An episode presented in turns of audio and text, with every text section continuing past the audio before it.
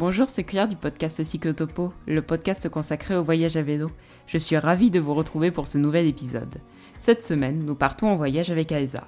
Elsa a découvert le voyage à vélo lorsqu'elle était enfant. Puis, en 2018, elle a embarqué une amie avec elle pour une première micro-aventure entre Paris et le Mont-Saint-Michel. Après avoir acheté un vélo de route à deux grands plateaux qui aiment plus le plat que les côtes, Elsa repart à la découverte de la France. En 2020, elle nous emmène avec elle en Normandie et en Auvergne à la découverte notamment du Cantal. Enfin, en octobre 2020, Elsa nous raconte son voyage d'Aix à Menton en passant par le Verdon. 7 jours, 520 km et pas moins de 5500 mètres de dénivelé positif. Les voyages à vélo avec Elsa sont de vraies aventures. Des crevaisons aux routes effondrées, on ne s'ennuie jamais. Je vous souhaite une excellente écoute.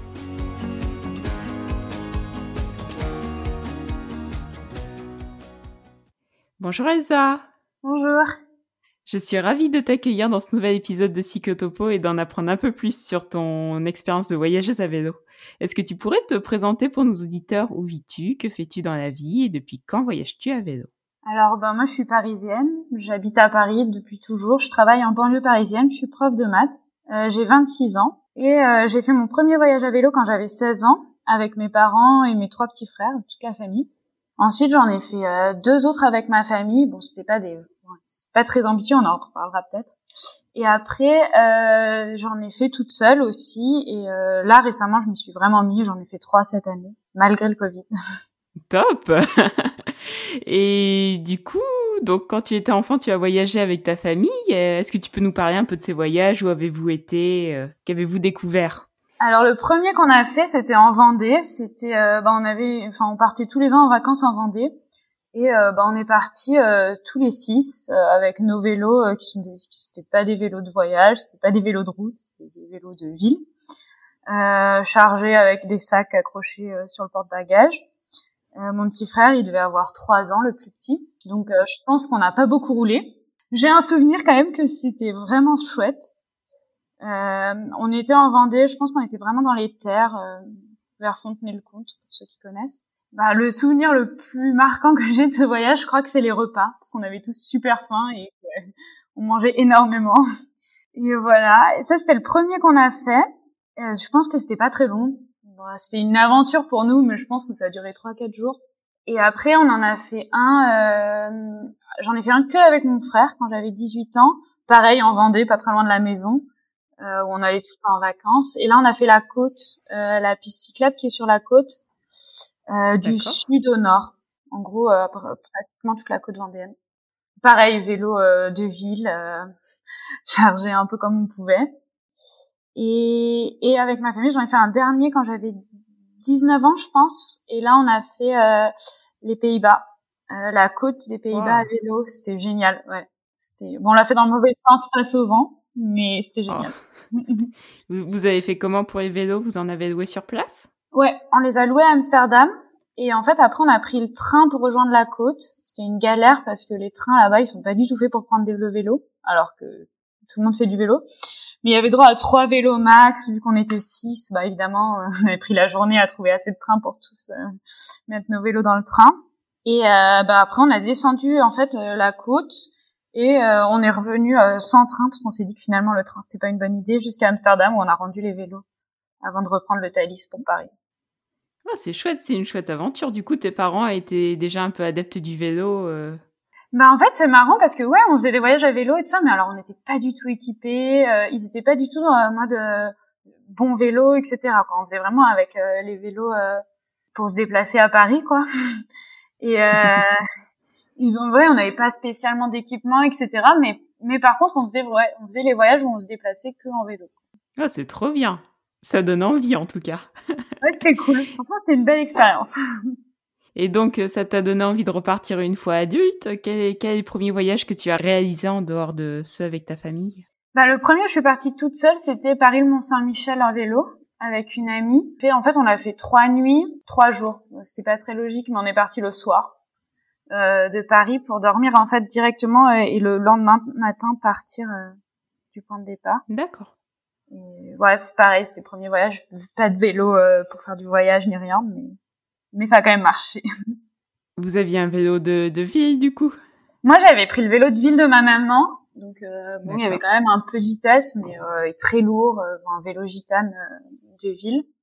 Et mon amie, elle, elle s'était acheté un vélo, un peu mieux que le mien. Et comment vous avez choisi cet itinéraire Quels ont été vos, vos critères de choix? Bah, En fait, c'était un peu par hasard. Mes parents, ils avaient acheté le livre Paris-le-Mont-Saint-Michel en vélo.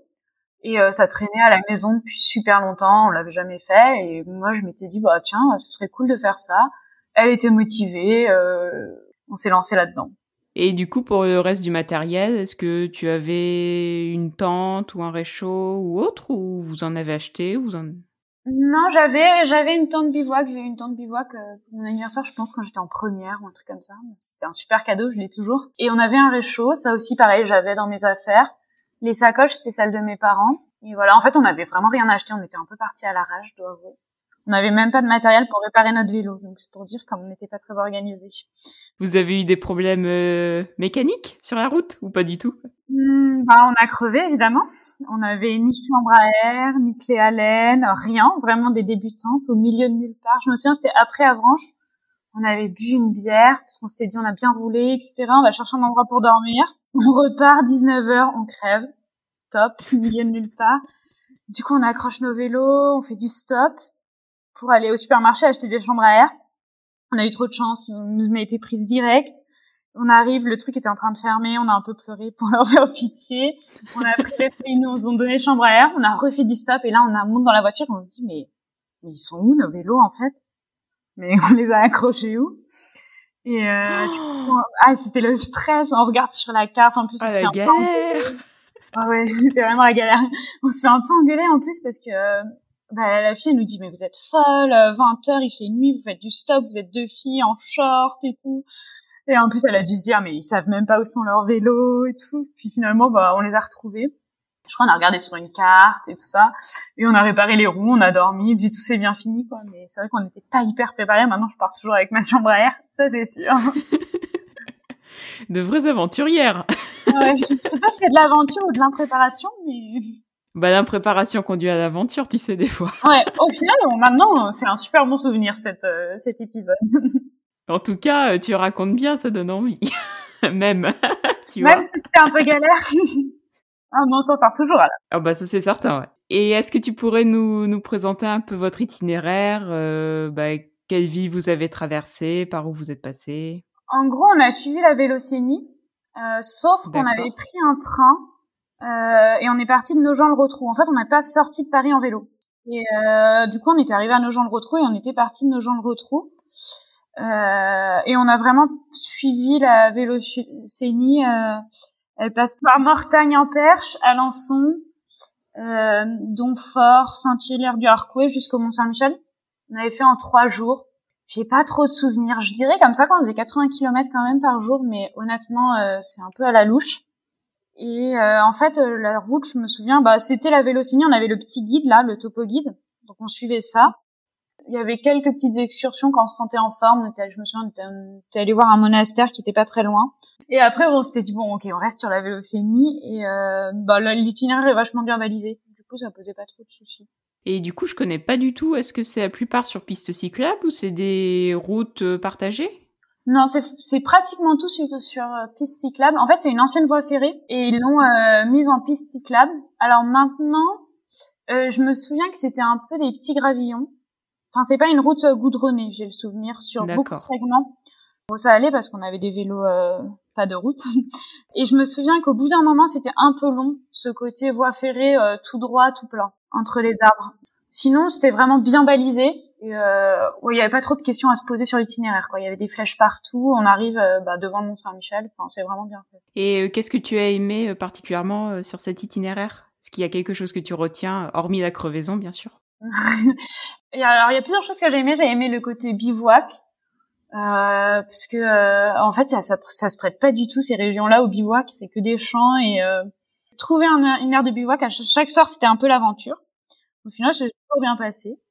Et euh, l'arrivée au Mont Saint-Michel c'est quand même extraordinaire parce qu'on arrive en fait un peu par en haut et on redescend la côte jusqu'à l'endroit de la jonction. Et je me souviens quand on est arrivé, on a pris le passage à gué en vélo et là c'était extraordinaire. C'était vraiment euh, le bout du chemin et ce passage, il était trop bien pour rouler en plus. Enfin, je sais pas, c'était ouais, je me souviens que c'était trop trop beau. Ah, c'est chouette, tu donnes envie. Tu vois, on n'avait jamais eu d'épisode sur la vélocénie. Bah, ça donne envie de, de tester, ouais. Ouais, j'ai même dit à des amis que je leur referais bien avec eux parce que j'avais vraiment un bon souvenir. Et justement, est-ce que tu as des conseils pour les voyageurs à vélo qui, qui souhaiteraient faire euh, cet itinéraire?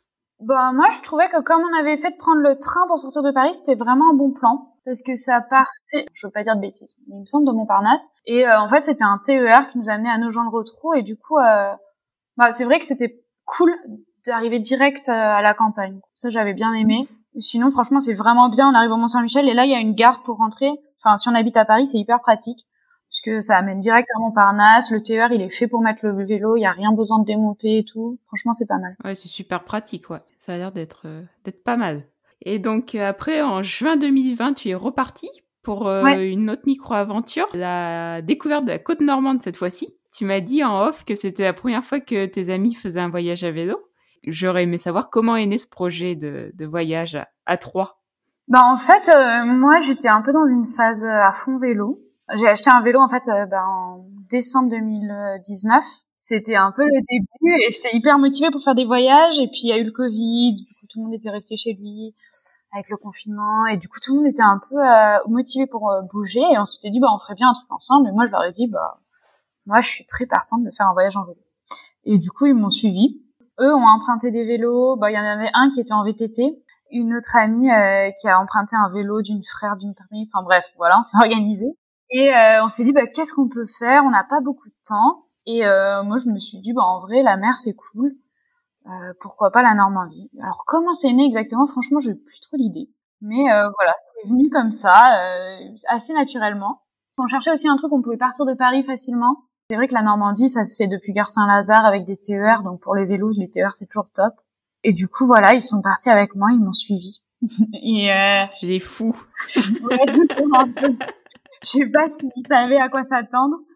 Et on avait pris le TER jusqu'au Havre. On arrive en plus, évidemment, il pleut. La Normandie. Ouais, je me suis dit, on arrive et là on se dit, on fait un petit déjeuner, il pleut et tout. Puis on fait le petit déjeuner, ça dure. Puis on se dit, bon, ok, il faut quand même y aller, mais il pleut quand même. On sort du Havre et là je crève, évidemment. Là je me non.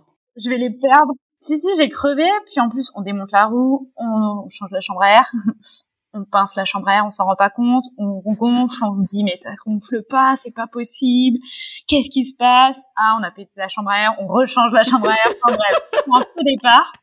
Mais au final, c'était vraiment beau. Le voyage était vraiment beau parce qu'en fait, euh, on a longé la côte tout le temps et c'est que des falaises. C'est vraiment magnifique. Enfin, moi, je, je connaissais pas trop la Normandie et les routes étaient bien. Il y avait pas trop de voitures. C'était pas du tout des pistes cyclables. D'accord enfin peut-être qu'il y a, au Havre il y a vraiment des cyclables top pour sortir du Havre. Et après euh, c'était des routes. Mais euh, jamais j'ai senti l'oppression des voitures. Enfin j'ai pas trop le souvenir d'avoir senti une oppression des voitures. Il faisait froid par contre. Comment vous avez fait votre euh, votre itinéraire? Est-ce que du coup vous l'avez tracé à l'avance ou vous l'avez fait au jour le jour? Non, on l'a tracé à l'avance euh, parce qu'on avait regardé en fait euh, pour pas faire un demi-tour du coup pour repartir d'une gare. Du coup, c'est moi qui l'avais fait sur Komoot. J'ai une application pour euh, faire des itinéraires en vélo et j'étais pas du tout une pro. C'était le début que j'utilisais Komoot et donc j'avais mis vélo, enfin promenade en vélo et du coup bah on s'est retrouvé sur des chemins de randonnée comme si on avait des véhicules alors. Donc on a poussé nos vélos, etc. Mais euh, les l'itinéraire, bon, les autres diraient pas ça, mais sinon moi je le trouvais bien, à part les moments de randonnée, quoi. Et on l'a un peu adapté parce que j'avais prévu un peu large, un peu trop. Ok, un peu trop, 500 km. j'avais prévu un peu trop, donc du coup, c'est pour ça qu'on a fini à Rouen finalement, parce que sinon on n'aurait jamais atteint la gare, euh, la gare visée. D'accord. Pour euh, juste comme ça, nous pour tracer les itinéraires, on utilise euh, Oitrace. Je sais pas si tu connais. Non, je connais pas. C'est génial, hein. franchement c'est génial. Tu mets euh, vélo de route ou randonneuse ou VTT, il fait vraiment la différence. C'est ouf. Ouais bah en fait comme toi aussi maintenant, euh, je mets vélo de route et vraiment c'est bien. En plus, il fait passer par les petites, enfin par les routes, mais pas les routes les plus fréquentées. Mais euh, là, j'avais pas du tout la main et j'avoue, on s'est vraiment retrouvé sur des chemins de randonnée.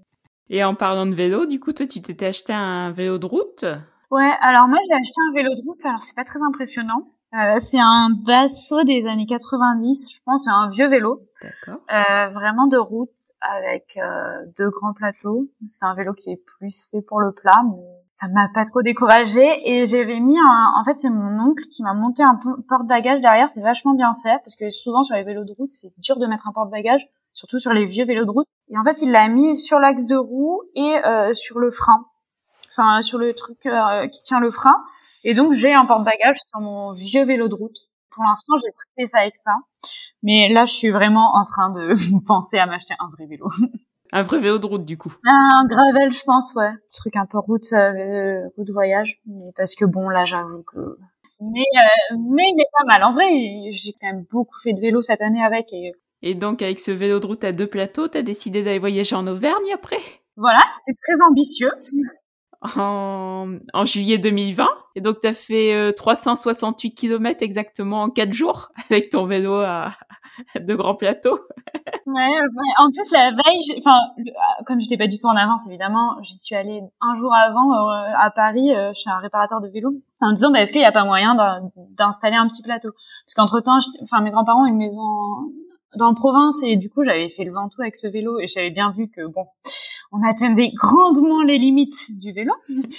et du coup, euh, je m'étais dit bon, je vais avant l'Auvergne quand même, ça va monter, je vais faire installer un petit plateau. Et en fait, ah bah c'était pas possible parce que je m'étais pris trop tard et que c'est euh, un vieux truc campagnolo que plus personne n'a et que blablabli blablabla. et donc bah je m'étais dit bon bah tant pis, je pars quand même avec ce vélo. voilà, c'était un peu. Tu es partie toute seule cette fois-ci ou avec des amis? Je suis partie bah, avec la même amie avec qui j'étais allée au Mont Saint-Michel et euh, avec mon frère. On est parti à trois. En fait, on a fini que avec mon frère. Elle, elle a fait que trois jours avec nous sur les quatre. Ouais, c'est les trois quarts, c'est déjà pas mal. C'est déjà pas... Elle a tout le mérite. je pense. Et donc, vous êtes parti près de Thiers, tu me disais, dans le Massif central? Ouais, exactement. Ouais, tu peux nous présenter un peu, un peu votre itinéraire? Vous êtes passé par où? Vous avez vu quoi? Euh, C'était comment? Alors en gros, bah, on a fait vraiment un peu une traversée de l'Auvergne. On est parti pas très loin de Thiers parce que euh, bah, on était euh, chez une amie de mes parents qui a une maison là-bas, donc c'était notre point d'ancrage avant de partir. Et euh, en fait, on a un ami qui a une maison dans le Cantal, donc on s'était dit bah on va finir chez lui. Donc ça faisait une belle traversée de l'Auvergne. Donc le, le, départ et l'arrivée étaient fixés. Et après, euh, j'avais fait l'itinéraire sur Komoot en regardant un peu bah, ce qui était chouette dans la région. Euh. En fait, souvent, moi, quand je voyage en vélo, euh, les itinéraires, ils changent au cours du voyage. C'est-à-dire qu'il y a à peu près deux ou trois fois par jour un point Komoot où, bon, bah, on regarde là où on va aller maintenant et bah, en fonction de comment on sent et de comment on avance aussi, bah, souvent ça change un peu. Et donc ce voyage typiquement ça a pas mal changé parce que euh, on a fait tout un détour par l'Aubrac qui n'était pas du tout prévu quand on est parti. Ben, en fait euh, mon frère avait vu une vidéo d'un buron euh, donc dans une maison de berger dans l'Aubrac qui faisait restaurant avec les produits de la ferme. Et comme on, s'est retrouvé dans le Cantal trop tôt, il m'a dit mais franchement Elsa ça a l'air trop bien, vas-y on y va. Et donc, bah, on y allait. on a fait tout un énorme détour pour aller à ce bureau, mais ça valait vachement le coup. C'était extraordinaire. Comme ils étaient impressionnés qu'on soit en vélo, on a eu plein de rades. C'était génial. Trop bien. Et l'Aubrac, c'était magnifique. Vous avez mangé quoi? Bah, En gros, on avait tout goûté. on avait pris de l'aligo. Il y avait du retortilla, ça s'appelait. C'était des espèces de pommes de terre avec de l'ail et beaucoup de tomes fraîches. C'était hyper bon. Bah, c'était que des ah. plats hyper copieux de, de l'Aubrac. Trop bien. Alors quand on est parti, bah, on avait énormément mangé. C'était le midi. On y était allé le midi. On avait énormément mangé et euh, on repart. Et là, on se dit, quoi heureusement, c'est que de la descente parce que là, vraiment, on pourrait pas pédaler et tout. pas du tout. C'était que de la montée. Mais bon, on avait été tellement bien que ça s'est bien passé. Ouais, ça s'est fait euh, tranquille. Ouais, ça s'est fait tranquille, ouais. Est-ce qu'il y a des rencontres qui, qui vous ont marqué pendant, pendant ce voyage? Mais moi, j'ai trouvé les gens hyper accueillants. C'était incroyable. Ils étaient hyper intéressés par notre voyage. Enfin, souvent, ça nous arrivait que, euh, je sais pas, bon, on allait pas mal, euh, par exemple, à la fromagerie ou des choses comme ça. Et euh, ça nous arrivait souvent que on nous offre un fromage ou on nous offre genre une pâtisserie. C'était trop mignon. Chouette. Ouais, et on est vraiment passé par des coins. Bon, moi, je connaissais pas du tout des tout petits villages, etc. Et vraiment, les gens étaient hyper accueillants. C'était trop sympa. Ouais, j'ai vraiment un super bon souvenir de ça. Il y a peut-être pas, pas trop trop de touristes, euh, contrairement à d'autres endroits comme le Mont-Saint-Michel ou autre. ouais, ça, c'est sûr. Ça facilite aussi. Mm. Mais même en Normandie, c'est un souvenir comme ça. J'ai l'impression que c'est aussi un truc de voyage à vélo, peut-être. Est-ce que vous bivouaquiez du coup tous les soirs? Ouais, ouais, on a bivouaqué euh, tout le temps. Ouais, tout le temps. Euh, on avait euh, bah, ma fameuse tente bivouac. Et j'ai un ami qui nous avait prêté une deuxième tente. On était trois. Et ça s'est super bien passé. Campé tous les soirs dans un département différent. C'était notre grande fierté. du coup, vous avez fait quatre départements en tout? Euh, Je me demande même si pas plus. Mais euh, mais ouais, chaque soir, on a campé dans des départements différents. Il y a une fois, oui, je me souviens où on voulait bivouaquer, on trouvait pas d'endroit, etc. on s'était dit finalement, on va au camping. Et en fait, on a bivouaqué dans le camping parce que c'était fermé à cause du Covid. mais euh, du coup, on a bivouaqué tous les soirs. Ok, ah, c'est top. Et niveau matériel, tu avais fait des petites améliorations depuis ton voyage en 2018 euh, J'avais acheté des sacoches. Mais en fait, euh, bah ouais, si j'avais acheté des sacoches. Marie-Clémentine aussi. Enfin, mon amie avec qui on avait fait le Mont-Saint-Michel aussi, elle avait acheté des vraies sacoches. T'as acheté quoi comme, comme sacoche? Moi, j'ai des Orclib. Ah, nous aussi. Et elle, elle a des Vaudes. Ouais, les Orclib, sont bien. Bon voilà, du coup moi j'ai des hors et après moi j'avais toujours ma tante bivouac, ma fidèle tante bivouac que j'ai depuis là que je suis en première, je pense. Sinon ouais non, franchement j'avais pas beaucoup plus d'équipement. Ah si, après j'ai eu un, j'ai acheté un camelback pour pouvoir boire euh, tout le temps. Ça j'aime bien, parce que sinon je bois pas. Parce que t'avais deux bidons avant du coup? Euh, avant je mettais, non mais alors moi je suis pas très, je mettais mes, mes bouteilles dans ma sacoche et du coup je buvais jamais. Voilà. D'accord. T'avais pas mis de porte-bidon sur ton sur ton vélo? En fait, le problème, c'est que mon vélo, je l'utilise aussi à Paris, et donc il y a l'antivol qui est sur le cadre, et donc je peux pas mettre le porte-bidon. Donc j'avais démonté les porte D'accord. Et euh, encore une fois, est-ce que tu aurais des conseils pour des personnes qui souhaiteraient euh, parcourir l'Auvergne à vélo? Et est-ce qu'on peut retrouver ta euh, trace Komoot quelque part? Ah bah sur mon profil Komoot, je sais pas comment on cherche sur Komoot les gens, mais en tout cas, elle est publique, ce qu'on avait fait. Bah en fait, euh, franchement, euh, moi j'ai trouvé l'Auvergne, c'était super beau partout où on passait. Ça change pas mal malgré ce qu'on pense. Alors ça monte pas mal aussi, faut le dire. mais euh, mais franchement, bah après il y a toute la vallée où il y a une l'autoroute. Ça j'éviterais. Mais nous on l'a juste traversé et après c'était tranquille. Et il y a des grands plateaux qui sont magnifiques. Et j'irai dans le Cantal parce que le Cantal c'est quand même très très beau. Oh, tu me donnes envie d'aller dans le Cantal, tu vois. Ah ouais. Ah non, le Cantal, c'est vraiment beau, mais ça monte. Et comment vous avez fait pour vous rendre jusqu'à votre euh, lieu de départ? Vous aviez pris le train du coup aussi? On avait pris le train de Paris jusqu'à euh, jusqu'à.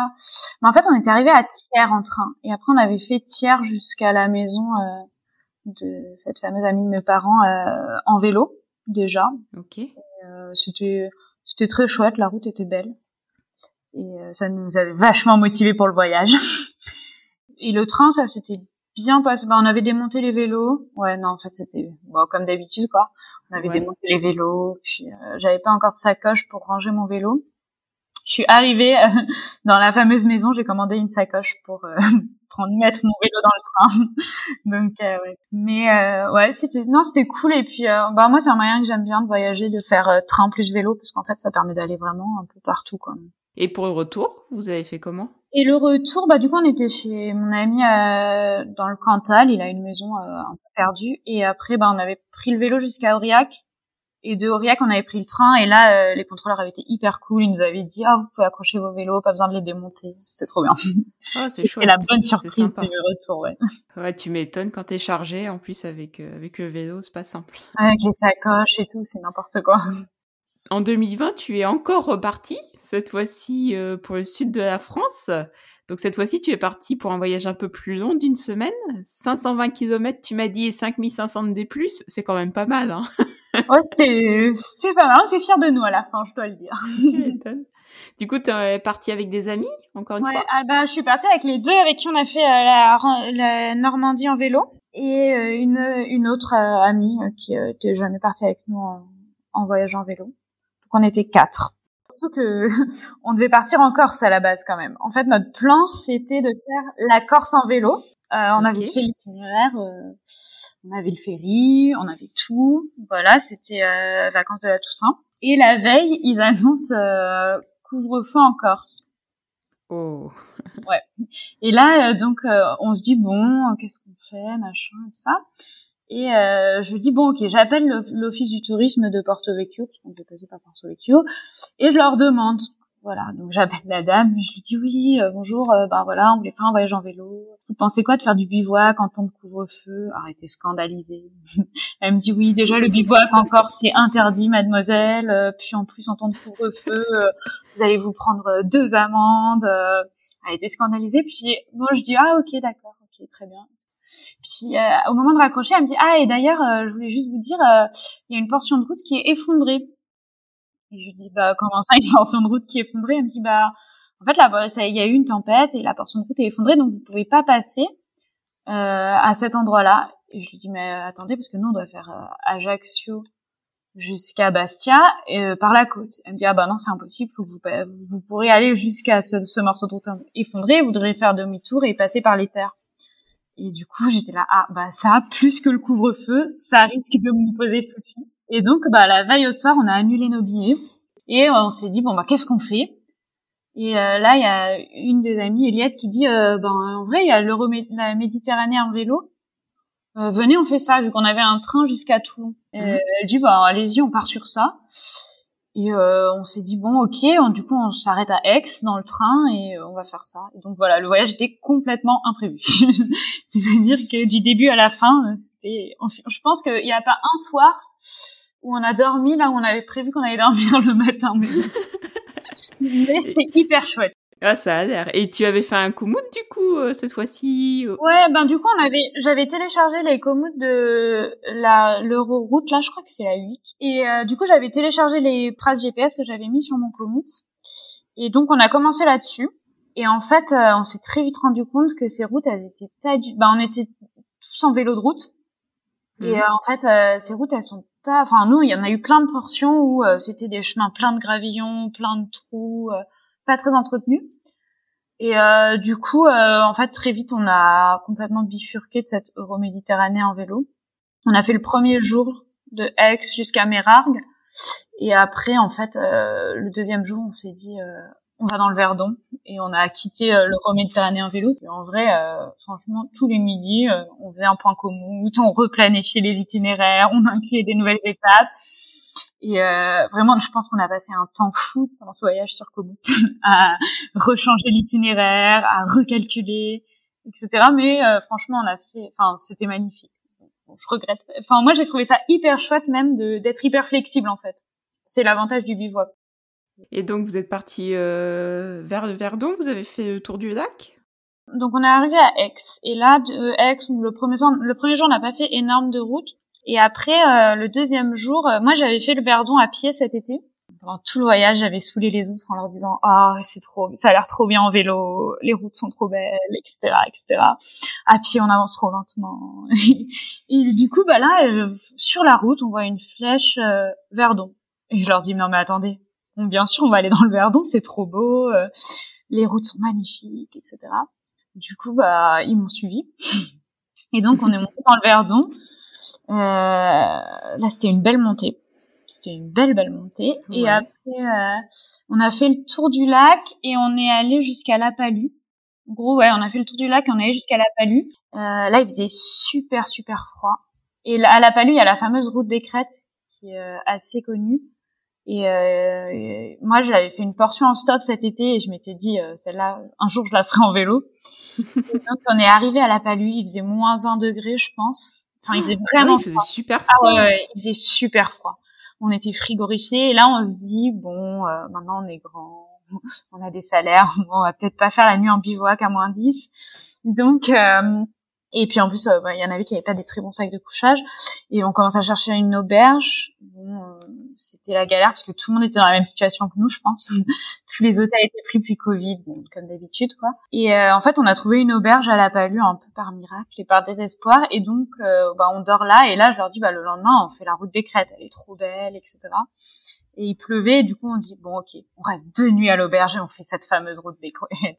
Et on a fait la route des crêtes et Franchement, elle est magnifique. En plus, bah, du coup, il faisait moche, et donc il y avait personne, aucune voiture. On n'était pas chargés. C'était un bonheur. Trop bien. Et, après, bah, on est reparti de la. On est redescendu à Rougon.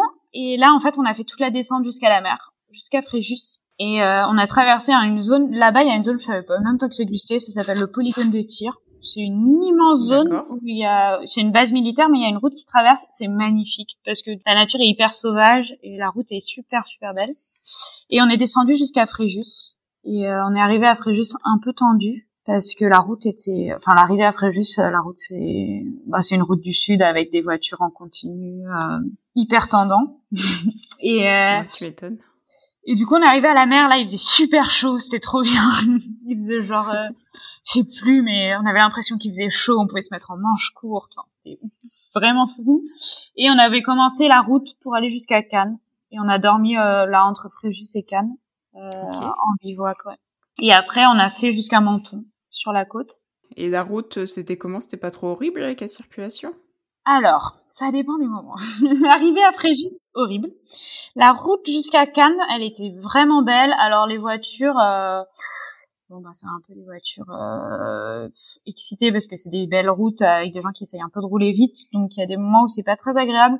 Mais la route est vraiment belle, la vue est belle, donc je trouvais que ça allait. Après, il y a la piste cyclable euh, de Cannes jusqu'à Nice. Elle, elle est top. Mmh c'est une vraie piste cyclable, quoi, donc il n'y a pas trop de problème de voiture. Après, euh, Nice-Menton, euh, Monaco, l'horreur. Euh, c'est le paradis des voitures, quoi. Il n'y a pas de piste cyclable Non, il n'y a pas de piste cyclable. Bah, Monaco, franchement, je sais pas comment il faut faire pour se repérer dans cet endroit, mais c'est hyper compliqué. Donc bon, on n'était pas très serein. Et en fait, après le morceau de Monaco à Menton, il y avait pas trop de pistes cyclables. Moi, j'ai le souvenir que ça allait, mais je me, souviens que Maëlle, euh, elle en pouvait plus parce qu'il y avait quand même beaucoup de voitures. Et euh, donc, par contre, l'arrivée à Menton, magnifique. Et après, en fait, on avait repris le train de Menton jusqu'à... ouais, alors ça, c'était le jour de l'annonce du couvre-feu. Du... Non, du coup, deuxième confinement. En plus, nous, on débarquait, on, était, on avait passé trois jours dans le Verdon, où il y avait même, enfin, il y avait aucune restriction Covid. Du coup, on débarque à Nice, et là, je vois le journal, annonce d'un deuxième confinement j'étais pas du tout prête. Donc on prend le train et en fait on avait pris le train jusqu'au terminus parce qu'on était un petit peu euh, sous le choc du confinement. On est allé à Draguignan, on avait dormi pas très loin de la gare et après le lendemain on a repris le train jusqu'à Fréjus et on avait fait euh, Fréjus et notre train était à Toulon. Donc on avait fait Fréjus euh, hier, je crois. Ouais. en face de Porquerolles, ouais. On avait dormi vraiment en face de Porquerolles, tout au bout de la presqu'île. C'était magnifique. En plus, c'était la veille du coup. Ok. Et cette portion-là, par contre, Fréjus hier, la piste cyclable est top. D'accord, ok. Moi, c'est bon à savoir. Ouais, c'est beau et ouais, franchement, c'était top. Et après, le dernier jour, on avait fait hier Toulon et on avait repris le train. Ah, c'est un beau voyage. Euh, je pense qu'on peut retrouver la trace aussi euh, sur ton Komoot. Ouais, je pense. Mais euh, vraiment, c'était un super beau voyage. Et ouais, comme j'ai dit, pas du tout prévu, quoi. tout était un petit peu imprévu. Bon, on va revenir maintenant un peu sur ton sur ton retour d'expérience maintenant qu'on a fait un peu le tour de, de tous tes voyages à vélo. Mhm. Euh, attention, j'ai la grande question philosophique euh, de l'épisode hein, qui arrive. est-ce que ta, est-ce que ta vision du, du, voyage à vélo en tant qu'adulte est différente de celle que, que tu avais enfant? Euh, Je pense que maintenant je le conçois beaucoup plus sportivement que quand j'étais enfant. Euh, enfin, en fait, le vélo pour moi c'était vraiment un moyen de se déplacer, c'est-à-dire qu'on aurait pu faire le voyage en voiture, mais on le faisait en vélo. C'était un peu ça l'idée, quoi il y avait un côté aventure parce qu'évidemment on portait nos affaires, on n'avait rien le droit d'acheter, euh, de, de prendre en trop, etc.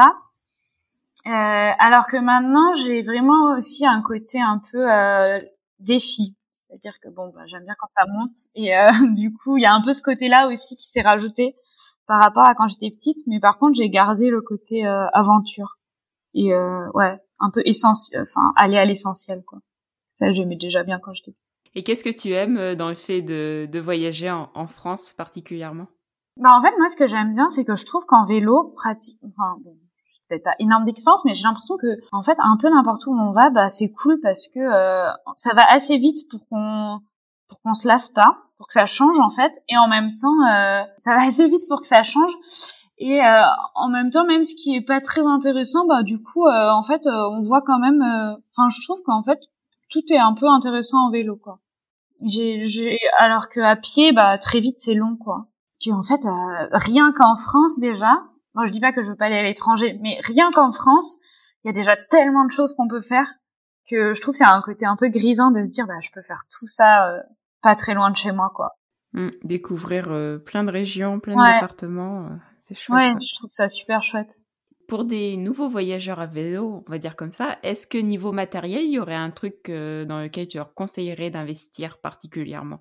Pour moi, un incontournable, c'est d'avoir une tente bivouac. Alors déjà, je trouve que bivouaquer, ça laisse une liberté qui est extraordinaire. Et en plus, euh, bah, c'est vraiment léger, quoi, et hyper transportable. Moi, je dirais, bon, après, je suis hyper frileuse, mais je dirais vraiment une tente bivouac et un bon sac de couchage. Ah, je suis d'accord avec toi. Un bon sac de couchage. que ça, vraiment, ça fait la différence. Qui va jusqu'à moins 30 même quand tu dors en France en plein été. D'accord, on n'est jamais à l'abri de ce qui peut arriver. Et euh... Ça, je suis d'accord. On n'est jamais à l'abri du verdon, ça c'est sûr. Ah ouais, ça c'est sûr. Et bah moi j'ai de la chance parce que j'ai le, sac de couchage de mon grand-père qui qui adorait l'alpinisme et qui avait du coup un super sac de couchage en duvet-doigt. Mais franchement c'est le meilleur cadeau qu'il m'a fait de ma vie je crois parce que à chaque fois que je dors dedans je me dis mais oh j'ai bien chaud. Bah c'est vrai que ça coûte un peu cher mais bon euh, c'est c'est un bon achat je trouve. Ouais pour moi aussi je trouve que l'erreur c'est de partir avec un sac 15 degrés pour moi. Ouais, ah bah j'ai fait cette erreur euh, de voyage à vélo de suite, euh, t'inquiète pas. ouais, voilà, on se rend vite compte. Pour tes futurs voyages aujourd'hui, est-ce qu'il y a des voyageurs à vélo euh, qui t'inspirent ou via des livres, des films, des réseaux sociaux ou est-ce que tu fais ton propre chemin toi-même? Alors j'ai quelques amis qui voyagent à vélo et avec qui je discute énormément voyage en vélo.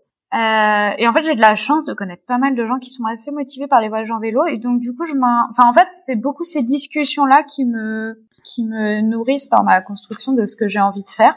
Et après, je suis pas trop sur les réseaux. J'avoue que, en fait, ça me déprime quand je suis à Paris.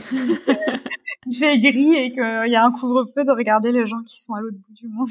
Sauf mes amis, ça oui, mais les autres, euh, quand je déprime, je me fais des commutes euh, virtuelles, on va dire. Je me dis ah je pourrais faire ça. Ah si j'allais là mais qu'est-ce qu'il y a etc ah c'est chouette. T'as plein d'itinéraires de près.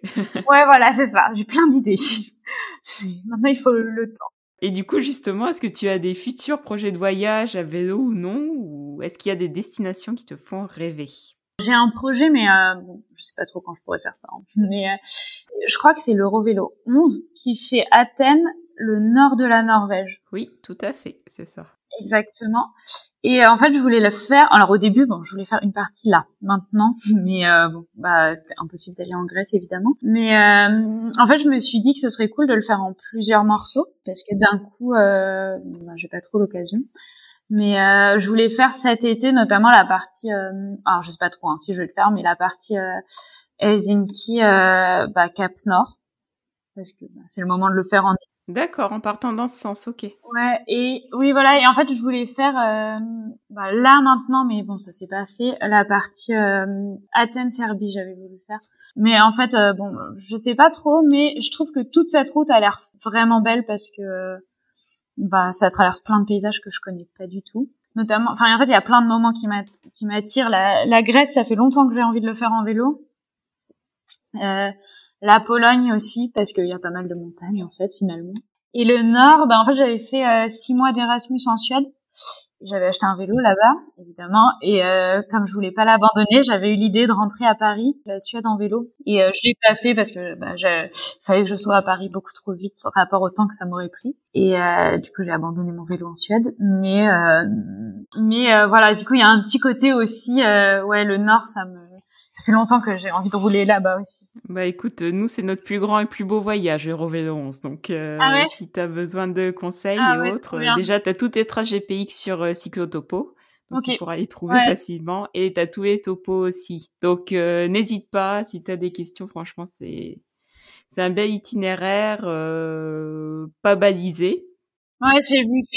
J'ai vu que ça n'avait pas l'air pas très bien balisé. Et euh, non, tu passes par plein de paysages bah, très différents en traversant l'Europe. Bah euh, voilà. Et puis, c'est très peu touristique et tu as, peu de vélos aussi. Donc, c'est un bon point et un mauvais point dans certains sens. Du coup, parce que tu as souvent des routes euh, à forte circulation. Mais nous, quand on était pratiquement au bout du voyage en, Estonie, mmh.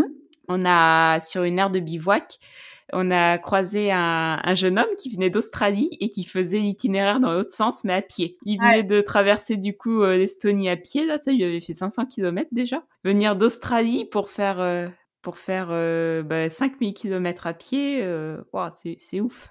ouais, c'est clair. Moi, à pied, ça irait trop lentement pour moi, je l'ai dit. ouais, nous aussi, c'est ce qu'on s'est dit. On s'est dit, oh, on pourrait pas. Il avait pas de sac à dos, il avait une poussette. Et on a trouvé ça vachement ingénieux. Ah oui, un autre truc pour voyager en vélo, les sacoches. Surtout pas le sac à dos. En fait, j'ai fait du vélo un peu avec mon sac à dos, mais euh, je me suis dit, jamais de la vie, je voyage comme ça. Ah, ça doit être horrible, ouais. Surtout un vélo de route où t'es très, t'es ouais, bah, t'es penché, quoi. Mais je connais des gens qui l'ont fait. Et euh, non, mauvaise idée. très mauvaise idée. Ouais. ouais, et du coup, il y aura la Corse aussi. Je pense que quand même, on va le faire, ce fameux voyage en Corse. Euh, après, bon, il y a plein de trucs qui me disent en vrai, euh, je voulais faire le Portugal. Je trouve que ça a l'air magnifique. Je crois qu'il y a beaucoup de vent, par contre. Je pense qu'il faut que tu y fasses dans le bon sens. ouais. Comme, contrairement aux Pays-Bas, maintenant j'ai compris qu'il fallait regarder le vent. Et après, j'ai un ami qui veut rentrer de Moscou euh, jusqu'en France en vélo. Et donc, je pense que euh, à Pâques, je vais le retrouver, je sais pas encore où, et on va faire un bout ensemble, quoi. Peut-être une ou deux semaines, quelque part entre Moscou et, la France. Ouais, il prend une Eurovélo, tu sais, ou? Je pense qu'il sait pas trop encore, parce que bah Covid, ouais, il dit bah j'ai eu tellement de trucs qui ont été annulés que euh, bon, j'attends de voir un peu comment ça sera, mais euh, mais oui, je pense que moi j'avais dit que je passerais bien par la mer. Ouais, ouais, ça a l'air d'être un, un, chouette itinéraire par la mer en tout cas. Bah du coup, tu feras un petit bout de Eurovélo 11 si tu rejoins. Euh... Ouais, je me dis que ça me fait aussi un petit bout de mon Eurovélo 11. voilà. Et euh, enfin, toute dernière question, quel conseil souhaiterais-tu donner à des, à des personnes qui veulent se lancer dans un premier voyage à vélo? Ben moi, je trouve qu'en fait, euh, franchement, il faut juste se lancer. Il n'y a pas grand-chose à... Bah, je dis sacoche et bon sac de couchage. Pour moi, il y a enfin bon, peut-être je suis un petit peu inconsciente, mais pour moi, il y a même pas besoin de tant prévoir que ça, dans le sens où, euh, bah, si on est flexible, on trouvera toujours des trucs cool euh, à faire. Je sais pas. Après, bon, il y a toujours la question. Les gens, ils se posent souvent la question aussi de comment je m'entraîne euh, pour faire c'est le vélo, etc. Mais euh, ça, j'avoue que je suis peut-être pas de très bon conseil parce que je m'entraîne pas beaucoup. À Paris, je me déplace qu'à vélo. Quand même, je roule un peu, mais bon, c'est Paris, quoi. Je sais pas comment dire. Je conçois pas mon vélo en, du style je m'entraîne pour mes voyages. C'est-à-dire que je conçois mon vélo. Dès que je fais du vélo, c'est en fait euh, soit pour me déplacer, soit pour mon plaisir. Je, veux pas trop m'avancer, mais j'ai pas l'impression qu'il faille une préparation physique de fou. Enfin, moi j'ai l'impression qu'une fois qu'on est sur son vélo, si c'est trop dur, bah on va lentement, on fait des pauses et puis au final on arrive toujours euh, peut-être un peu moins vite que ce qu'on avait prévu, mais on arrive quelque part. ouais. C'est bien vrai, on arrive quelque part pour planter la tente, donc. Et en fait, en vélo aussi, il y a moins ce stress de manger. Ce qui est trop bien en vélo, c'est que on a tout le temps faim, et du coup, on peut manger énormément, c'est trop bien. Mais par contre, euh, c'est pas comme à pied, où à pied, on peut se retrouver dans des situations où il y a rien, et tout est super loin, etc. En vélo, 6 km, bah, en vrai, euh, bon, bah, c'est plus vite mm. fait. Enfin, il y a moins ce stress de se retrouver sans, sans ressources, quoi. Je trouve, par rapport à mes voyages à pied. Ouais. Et euh, du coup, euh, je trouve que ça aussi, c'est un truc qui fait que finalement, c'est limite plus facile à prévoir qu'un voyage à pied. Et tu as été, tu as fait quoi comme voyage à pied? À pied, bah, alors mon tout premier, bah, c'est quand j'ai eu ma tante bivouac, euh, c'était le Jura. Euh, alors voilà, je pense c'est là aussi où j'ai fait toutes mes erreurs de débutant. On s'est retrouvés sans rien à manger, on n'avait pas pris de réchaud pour deux semaines. Waouh Ouais, c'est du n'importe quoi. On faisait des tours dans les rayons, je me souviens, on se disait, oh des pâtes, je rêve de pâtes. Alors que Et euh, après, bah, j'ai fait pas mal de montagnes en fait. Euh, j'ai fait les classes aussi à pied. Et après, j'ai fait pas mal, euh, enfin, les écrins, euh, Mercantour, ouais, des trucs comme ça. les Pyrénées. Ah, c'est trop bien. En tout cas, merci beaucoup Elsa pour ton témoignage. Bah, ton expérience de, voyageuse à vélo donne, donne vraiment envie de partir à la découverte de la France. Ouais, merci, ça fait plaisir. Tu racontes super bien et ça donne trop envie, vraiment. Donc, donc euh, j'espère qu'on restera en contact pour que je continue à suivre euh, tes voyages et tous tes commutes. Merci pour ce que vous faites, c'est trop cool. Moi, ça me fait hyper plaisir d'écouter d'autres gens qui voyagent en vélo. Et ça me donne plein d'idées, même si j'en ai déjà plein. Bah, merci beaucoup à toi.